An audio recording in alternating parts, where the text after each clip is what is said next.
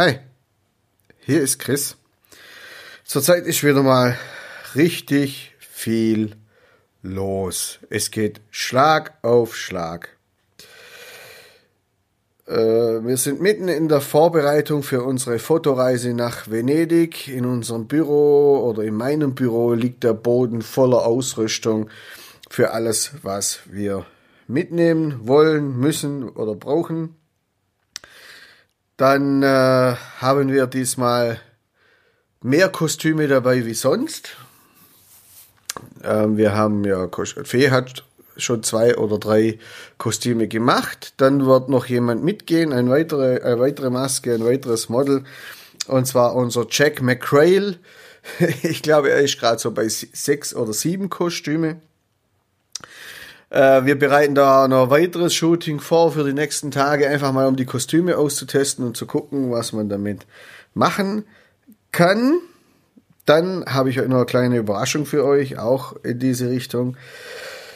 Äh, kurzfristig kam dann noch ein Shooting rein, und zwar mit äh, Nikita, anders wie der Name ähm, sagen würde, äh, oder worauf der Name hindeuten würde, ist es keine Russin, sondern es ist eine Inderin.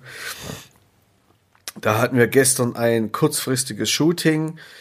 Ursprünglich war es eigentlich so gedacht, äh, dass wir mor morgens um elf anfangen können. Dann kam aber der, der Sturm Sabine dazwischen. Nichts ging mehr. Nikita saß in in München fest. Es fuhr keine Bahn. Eine nach der anderen ist, wurde ein, ein, eine Bahnverbindung nach der anderen wurde abgesagt. Äh, dann Busverbindung sowieso. Das Ergebnis war dann ein sechs Stunden Trip nach München, um unser Model abzuholen, bis wir dann abends um sechs anfangen konnten zu shooten. Von daher gesehen ist es ein bisschen schwierig heute oder zurzeit überhaupt irgendwelche Episoden aufzunehmen. Heute ist jetzt und unser Kind krank oder eines unserer Kinder krank. Ich saß, ich saß jetzt die ganze Zeit auf dem Sofa, habe dann auch gedacht, okay, nebenher können wir das, äh, können wir den Podcast im Prinzip aufnehmen. Äh, ich bin jetzt wieder im Büro, ich denke oder ich hoffe, ich werde fertig mit dieser Episode.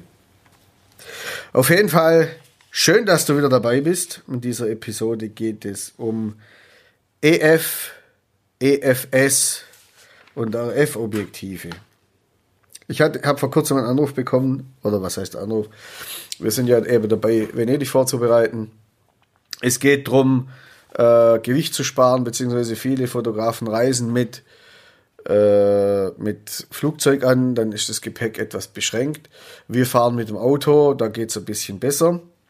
Deshalb nehmen wir verschiedene Sachen mit und deshalb äh, werde ich auch Ausrüstung mit Kollegen tauschen, mit Workshop-Teilnehmern, und damit das funktioniert, muss man natürlich schauen, dass die Geräte zusammenpassen.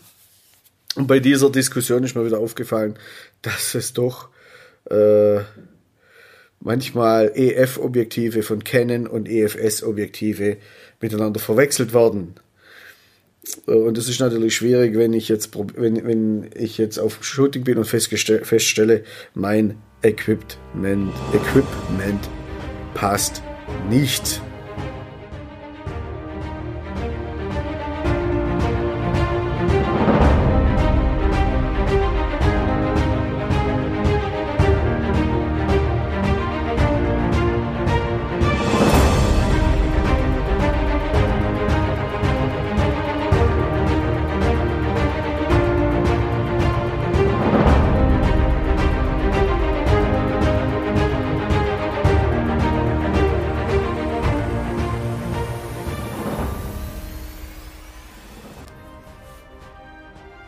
Ich bin Chris vom Podcast Erlebnis Fotografie.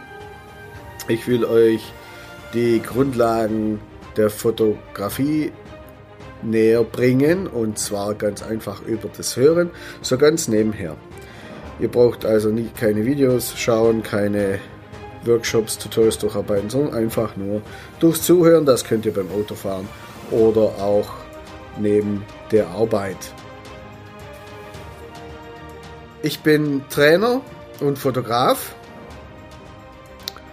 Und in, in dieser Episode möchte ich euch etwas über die EFS, EF und RF Objektive von Canon erzählen. Was ist ein Objektiv? Zunächst einmal. Ein Objektiv ist ein System, ein System aus Linsen. Äh, dann gibt es da noch ein paar Lamellen, ein Motor, Elektronik. Und äh, ansonsten ist das alles, was ein Objektiv für eine Kamera beinhaltet. Es gibt natürlich auch noch weitere Objektive, äh, um die geht es heute aber nicht wie Fernrohre oder eben an Mikroskopen. Das einfachste Mikroskop besteht im Prinzip aus einer Linse, aus einer einzigen Linse. Rein historisch gesehen von der Fotogeschichte ist ein Objektiv einfach äh, die Verbesserung des Lochs äh, einer Lochkamera. Eigentlich kann ich mit einer einfachen schwarzen Schachtel mit einem Loch drin äh, wunderbar Bilder machen. Äh, Im Laufe der Zeit äh, wurde das Verfahren verbessert, die Bilder sollten besser und schärfer werden. Deshalb wurde eine Linse dazwischen geschaltet. Sie ermöglicht eigentlich erst scharfe Bilder. Lochkamerabilder sind äh, in der Regel nicht so richtig hundertprozentig scharf, zumindest die meinen, ähm, obwohl ich schon viel ausprobiert habe. Äh, ein Objektiv bietet deshalb auch die Möglichkeit, erstens mal einer besseren Bildqualität, aber auch um die Tiefenschärfe des Bildes bewusst zu steuern. Grundsätzlich hat jede Kamera ein Objektiv. Egal ob Handy oder Kompaktkamera, Systemkamera, spiegellose oder digitale Spiegelreflex. Alle haben ein Objektiv. Nur bei Handys und Kompaktkameras ist das Objektiv fest verbaut. Bei anderen Systemen, zum Beispiel Systemkameras, Spiegellose oder DSLRs, kann man die Objektive auswechseln. Warum ist es so? Das ist ganz einfach. Es gibt kein ideales Objektiv für alle Anwendungsbereiche, für alles. Ja? Wenn ich einen Schmetterling, wenn ich einen Schmetterling fotografieren will, dann nehme ich vielleicht am besten Makro, um möglichst nahe ranzukommen, um, um die Auge zu fotografieren, die Facette des Auges und die Details. Ja. Bei, will ich jetzt im Gegensatz dazu aber einen Adler fotografieren, an den ich wahrscheinlich nicht so nahe rankomme, dann ist wahrscheinlich sinnvoller, ein Teleobjektiv zu benutzen. Es ist jetzt natürlich so, äh, je nachdem wie die Linsen sind und die Brennweite, ich muss immer gucken, nach, nach welchen Kriterien ich mein Objektiv optimiere und ich kann jetzt nicht eben äh, ein Makroobjektiv, zumindest zurzeit kann man das nicht ein Makroobjektiv so, so konstruieren, dass es auch die Möglichkeit bietet, Tele Teleaufnahmen zu machen, weil da müssen, weil die Linsen müssen entsprechend aufeinander abgestimmt werden. Um die Objektive zu wechseln oder wechseln zu können, hat jeder Hersteller sein eigenes Wechselsystem. Ist egal ob Nikon, Canon, Panasonic, Sony und wie sie alle heißen. Das, das nennt man im Englischen auch Mount, diese Verbindung. Es gibt Bajonettverschlüsse und es gibt Schraubverbindungen Schraubverbindungen habe ich jetzt, glaube ich, in letzter Zeit gar nicht mehr so viele gesehen. Ich glaube, die letzte in meinem Studium, das ist jetzt bald 20 Jahre her. Aber es gibt sehr viele Bajonettanschlüsse. Wo kommt das her? Bajonett. Bajonett stammt eigentlich aus dem militärischen Bereich. Und zwar kommt es daher, äh, es wurden früher oder es waren heute auch noch Messer, Dorne, spitze Dinge an irgendwelche Gewehre angebracht. Und dieses Seitengewehr, dieses Messer, das nennt man Bajonett. Und es kommt aus dem Französischen der Stadt Bayonne. äh, an der Muskete wurde es quasi über den Lauf, über das Rohr gezogen und dann gedreht und dadurch eingeklinkt. Später gibt es eine Profilschiene, eine einfache Schiene, da wird es draufgesteckt und rastet dann mit einem, mit einem Knopf ein. Und so wurde das Bajonett dann quasi aufgepflanzt. Dieser Schnellverschluss hat sich jetzt aber auch in der Industrie und auch in der Fotografie, dieses Prinzip hat sich da eingebürgert. Also quasi, ich stecke zwei Rohre oder zwei Dinge ineinander und drehe sie dann und damit mache ich dann, kommt es dann zu einer haltbaren Verbindung. So, und jeder Kamerahersteller, habe ich ja vorhin schon gesagt, hat seine eigenen Verbindungen, definiert die selber. Nicht jedes Objektiv, nicht ein Objektiv von dem, von, von dem einen Hersteller passt auch auf eine andere Kamera. Die Anschlüsse sind aber nicht nur von Hersteller zu Hersteller unterschiedlich, sondern auch von Produktlinien zu Produktlinien oder auch zu Kamerageneration zu Kam Kamerageneration. Äh, so ist es zum Beispiel bei Canon so, es gab einen FD-Anschluss. Das sind ältere Modelle, eher analoge Modelle. Ich glaube jetzt, die haben auch gar keine elektronische Datenübertragung gehabt. Dann gibt es den EF-Mount, den EFS-Mount, das, das sind die beiden aktuellen, und der, der jetzt gerade kommt oder im Kommen ist, das ist der RF-Mount aus den äh, von den digitalen ähm, spiegellosen Kameras. Mittels entsprechender Adapter können allerdings äh, Objektive anderer Hersteller oder auch ältere äh, Objektive an den jeweiligen Kameras gängig gemacht werden. Aktueller Fall bei mir ist es so, ich mag es gern durchgängig. Ich habe noch eine alte Hasselblatt rumliegen. Die Kamera an sich kann ich zurzeit nicht benutzen, aber zumindest kann ich die Objektive, die relativ teuer sind, eben an meiner digitalen Spiegelreflexkamera verwenden. Allerdings äh, funktioniert keine elektronische Messung und auch keine elektronische Scharfstellung. Und genau dem entsprach auch der FD-Mount von, von Canon. EF-Objektive sind der aktuelle Objektivstandard bei Canon. Das gilt für analog wie auch auf Digitalkameras. Das bedeutet, EF-Objektive können sowohl digital als auch analog verwendet werden, funktionieren an beiden Geräten. Hast du, wenn es noch Altglas gibt, also alte Linsen und Objektive von alten analogen Kameras, funktionieren die auch an den aktuellen Digital-Spiegelreflex. Kameras. Das habe ich zum Beispiel noch ein paar. Ich bin ja eh Fan der Altglas-Wiederverwendung. Von daher gesehen ähm, habe ich mir von denen, suche ich gezielt auch solche äh, Objektive. Das ist der aktuelle Standard. Das gleiche gilt auch für EF EFS-Objektive. Aber der Unterschied zwischen EF und EFS ist, da komme ich gleich dazu. Die kommende Objektivgeneration hat den RF-Anschluss, vorwiegend die spiegellosen Kameras. EF ist, der, ist, der, ist das Bajonett, ist der Bajonettanschluss von Canon für Kleinbild. EF steht für Elektrofokus. Es wird elektrisch fokussiert und alles, alle Einstellungen erfolgen elektronisch von der Kamera aus. Die Informationsübertragung an die Kamera ist, ist digital. Dann gab es noch EFM, speziell für die EOS M Serie. Da war eben alles kompakter. Das ermöglichte den Bau kleinerer Objektive. Seit 1987 wurden bisher über 100 Millionen Objektive produziert. Das ähm, EF-Bajonett, wie das funktioniert, habe ich vorher schon mal an, angedeutet. Es wird einfach am Objektiv, am Objektiv ist ein roter Punkt, an der Kamera, am Kamerabody ist ein roter Punkt da, wo das Objektiv aufgesteckt wird.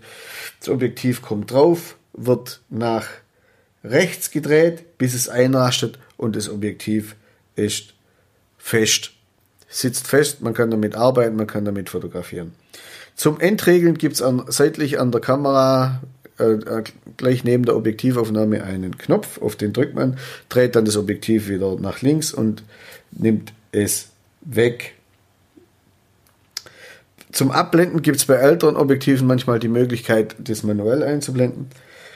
abzublenden. Äh, bei neuen Objektiven ist es so, es wird generell elektronisch abgeblendet. Die Schärfe lässt sich aber in der Regel immer noch manuell oder automatisch einstellen. Manchmal muss man die Automatik abschalten auf manuell, dann gibt es einen Schalter AF Autofokus und MF, glaube ich. Und je nachdem ermöglicht das dann die automatische, äh, die manuelle oder, oder automatische Fokussierung. Sie funktionieren, EF-Objektive funktionieren an allen Canon-Kameras. Das ist jetzt auch das, was für uns in Venedig dann wichtig ist. Egal, was für eine Canon Spiegelreflex. Also nicht alle Kameras, weil mittlerweile hat sich ja die Produkt, äh, Produktpalette erweitert. Ähm, Canon EF Objektive funktionieren an allen digitalen Spiegelreflexkameras. Egal, ob es die Tausender Serie ist äh, vom Mediamarkt oder die 5D Mark IV, die ich benutze, die sich eher so im Oberpreissegment ähm, bewegt, die funktionieren an allen Kameras. Es gibt jetzt allerdings einen Unterschied, wenn ihr schon mal ähm, aufgepasst habt und genau geschaut habt, an den Gehäusen, die nicht Vollformat sind, also zum Beispiel eben 80D, 20D, 500D, 1000D, sind neben dem, gibt es neben dem roten Punkt auch noch einen weißen Punkt. Und der ist ein bisschen nach, ich glaube, nach rechts versetzt zum roten Punkt. Das ist der Aufsetzpunkt für die EFS-Objektive. Die EFS-Objektive äh, passen nicht an eine Vollformatkamera. Gleich mal vorweg. Warum ist das so? Ganz einfach. Sie, sie haben zwar den gleichen Anschluss, also die gleiche Aufnahme, die gleichen, ja, die gleiche Verbindung. Es gibt aber einen Unterschied und zwar ist hinten an einem EFS-Objektiv noch ein schwarzer Gummiring aufgesetzt. Und damit lassen sich diese Objektive nicht an ein Vollformatgehäuse anschließen. Diese, dies, diese ganze Einrichtung dient eigentlich dazu, damit Vollformatkameras nicht durch die nicht beschädigt werden können. Bei den EFS-Objektiven kann es nämlich sein, dass die hintere Linse ins, Gehäu ins Gehäuse des, der Kamera, in, in, in, die, in das Gehäuse der Kamera ragt. Ja, und dann an den Spiegel anschlägt und es so zu Beschädigungen kommen kann. Bei EFS-Kameras, da sind kleinere Spiegel und kleinere Sensoren verbaut, deshalb kann man theoretisch den Platz nutzen im Gehäuse, um die Linsen weiter nach hinten zu versetzen. Wird auch tatsächlich bei einigen Objektiven so gemacht. So, also die können nicht angeschlossen werden. Macht an und für sich rein technisch gesehen auch relativ wenig Sinn, weil der Bildkreis des, äh, des Objektivs nicht den ganzen Chip ausleuchten würde. Dann werden dann, wären dann quasi in den Ecken, wären dann schwarze, also schwarze Ecken, wo dann kein Licht hinfällt. Das Ganze kann man selbstverständlich austricksen, indem man zum, indem man zum Beispiel Zwischenringe verwendet. Aber dadurch geht dann die Unendlichkeitseinstellung, also die Schärfe nach Unendlichkeit verloren. Ich kann halt nicht mehr auf unendlich scharf stellen. Jetzt kann man sich natürlich überlegen, bei den Auflösungen, die ich heute habe, brauche ich ja jetzt nicht unbedingt den kompletten Chip. Mir würde es ja eigentlich reichen, oder ich könnte ja das Ding auch ausschneiden. Ich könnte ja im Photoshop hingehen und das Bild, wenn es außenrum äh, einen schwarzen Kreis hat, könnte ich den ja einfach wegschneiden. Ich brauche, ich will ja vielleicht nur das Innere haben. Auf diese Idee sind tatsächlich eine, einige Kamerahersteller gekommen und das finde ich jetzt eigentlich gar nicht schlecht. Sony und Nikon zum Beispiel, da gibt es diese Unterscheidung nicht. Also zwischen EFS und EF-Objektiven, da passen alle Objektive auf wirklich alle Kameras. Also Sony bei Sony und Nikon bei Nikon. Wobei bei Nikon weiß ich es nicht genau. Ich fotografiere nicht mit Nikon, sondern mit Canon. Das habe ich, diese Info habe ich mir angelesen. Ich hoffe, das stimmt. Wenn nicht, dann gebt mir einfach kurz Bescheid. Diese Kameras, und das finde ich eigentlich richtig gut, ähm, passen sich auf das Objektiv an. Das heißt, wenn ich ein vollformatfähiges Objektiv drauf habe, dann wird der ganze Chip ähm, ausgeleuchtet. Habe ich nur ein, äh, ein, habe ich ein Objektiv drauf auf dem Vollformat für eine gekroppte, für äh, mit einem äh, habe ich ein Objektiv auf der Vollformat für eine gekroppte Kamera, dann wird das automatisch runtergesteuert. So, das ist im Augenblick Stand der Dinge. Seit einiger Zeit gibt es aber bei Canon einen neuen Objektivanschluss und zwar den RF oder beziehungsweise das RF-Bajonett. Seit September 2018 ist er auf dem Markt zusammen mit der EOS R. EOS R ist die spiegellose, äh, ich glaube, Vollformat von Canon. Und äh, der RF, das RF-Bajonett oder der RF-Anschluss bildet die Weiterentwicklung des EF-Bajonetts. Und zwar der Unterschied zum EF äh, vom EF zum RF ist das kleinere Auflagenmaß. Jetzt, was ist ein Auflagenmaß? Das ist auch so ein Begriff, den habe ich im Studium nie kapiert. Das ist der Abstand zwischen Objektivanschluss, zwischen der Auflage der, des ähm, Objektivanschlusses und der Bildachse, also da, äh, zum Chip im Prinzip. Von da, wo das Objektiv aufhört, bis da, wo der Chip kommt. So, und das sind beim RF nur 20 mm. Beim EF sind das immerhin 40 mm.